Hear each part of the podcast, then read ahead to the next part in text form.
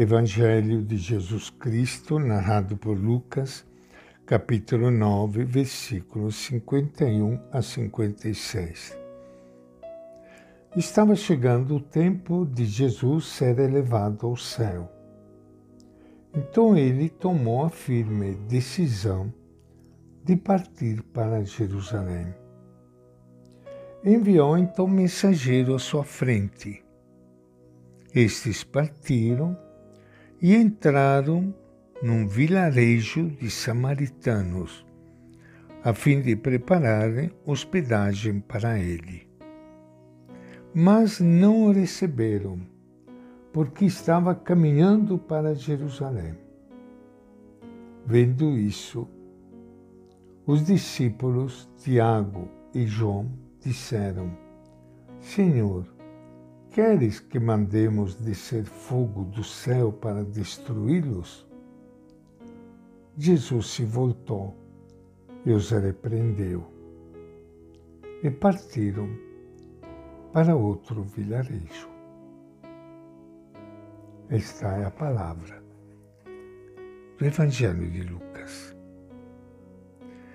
Minha saudação e meu abraço para todos vocês irmãos e irmãs queridas, que estão participando hoje do nosso encontro com o Evangelho de Jesus. Aqui sempre encontramos uma luz para a nossa vida, para o nosso caminhar. Faz bem ler o Evangelho. E melhor ainda, podermos parar alguns instantes para tornar a palavra escrita no Evangelho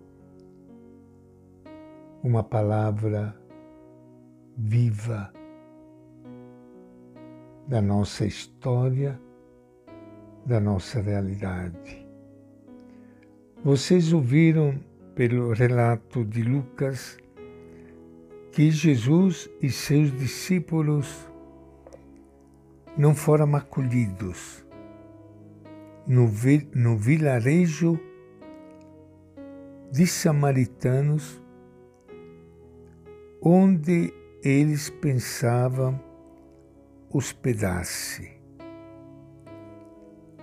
E Tiago e João ficaram tão furiosos que pediram a Jesus: Senhor, queres que mandemos descer fogo do céu para destruí-los? Jesus nunca aceitou nenhuma forma de violência. Pelo contrário, quis eliminá-la pela raiz. Disso não há dúvida nenhuma os cristãos sempre o proclamaram e a investigação atual o afirma categoricamente. A não violência é um dos traços essenciais da atuação e da mensagem de Jesus. No relato de Lucas, Jesus reage energicamente. Repreende seus discípulos porque desejam que o fogo do céu destrua os odiados samaritanos que não o acolheram.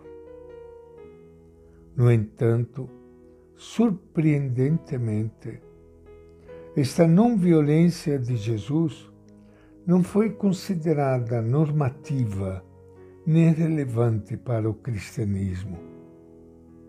Ao longo dos séculos, os cristãos a consideraram como algo desconectado da fé ou do comportamento cristão.